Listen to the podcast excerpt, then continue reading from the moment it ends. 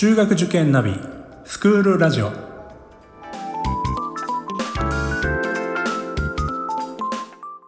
スクールナビゲーターののびるです。この番組は中学受験を目指すご家庭に学校の先生からの生の声や受験に役立つ情報をお届けするラジオです。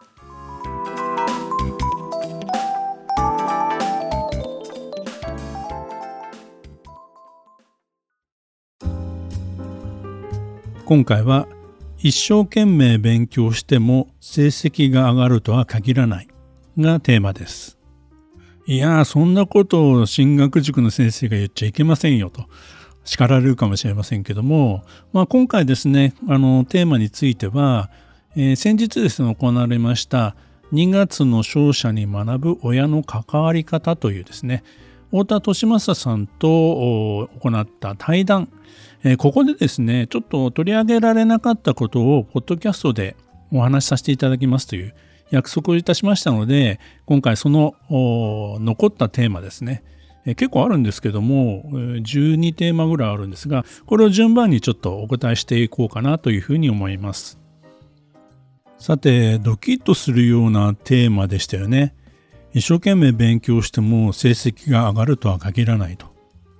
いやいや、そんなことじゃ困るんですよというような声も聞こえてきますが、これはですね、あの、中学受験の勉強っていうのはですね、まあ、積み上げの勉強だということなんですね。で、その期間がですね、最低1年から2年かかるわけです。基本的なことを勉強して知識として血や肉にするまでにはやはり時間がかかるんですよね。それまでの間も日々塾に通い宿題をやり、まあ、コツコツとですねやっていかないとですね実際に使えるような知識や技術というのは身につかないんですよね。中間テストや期末テストでですね一夜漬けの勉強したことがある方もいらっしゃると思うんですけどそういった勉強ってやっぱりすぐ忘れちゃうじゃないですか。実際ですね中学受験の勉強本当に学校の勉強とは違って非常に高度な、そして量の多いものをですね、えー、覚えたりですね、使えるようにならなくちゃいけないわけです。でそのためにはですね、何度も何度も復習をしながら、やっとですね、身についていくという、これ時間がかかるものなんですね。2月の勝者でもですね、黒木先生が第6巻だったでしょうかね、夏の成果は9月には出ないということを保護者会で布石を打っておきましたみたいなそういう話ありましたけれども、まあ、私のですねあの本の中にも実はそれと同じようなあ内容が書いてあるんですよね。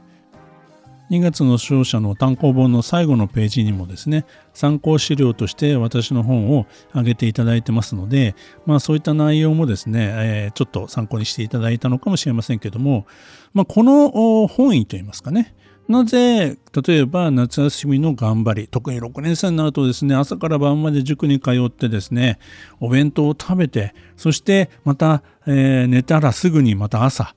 えー、自習室に来たりとかってそういう毎日繰り返してるわけですよね。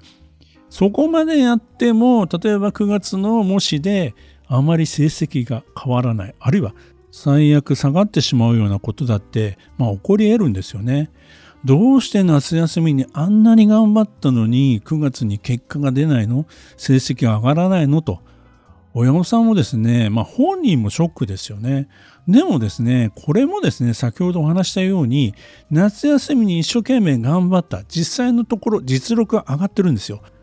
でも、それをですね、実際に使いこなせるようになるまでは、若干時間差があるんですよね。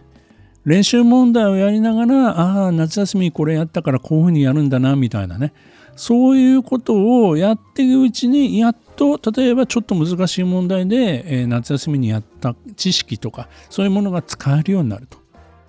縄跳びの飛び方を習ったらすぐにですね、二重跳びやはやぶさ跳びってできるようにはなかなかならないですよね。まあ、それと似たようなことでですね、基礎をですね、夏休みに十分つけておけば、そのうちに結果はちゃんとついてきます。まあ、そこをね、信じてあげて、ちょっとですね、あまり焦らないと、親の方がですね、焦らないということが大事になってきますよね。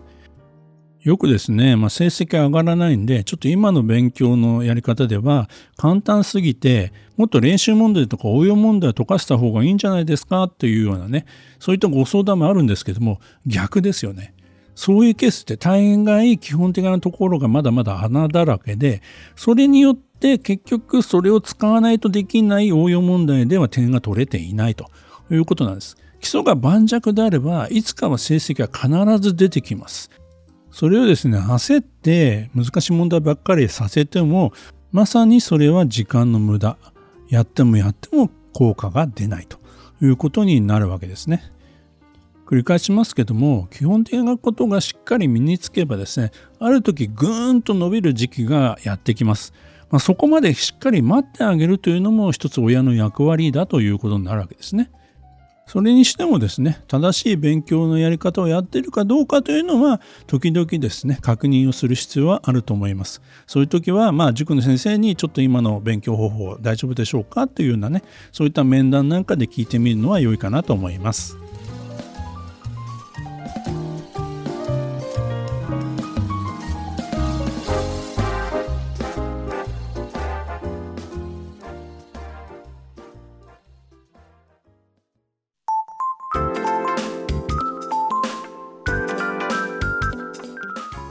スクールラジオでは番組への感想、出演してほしい学校など皆様からのお便りをお待ちしております。また受験に関する質問や相談にもお答えしていきますので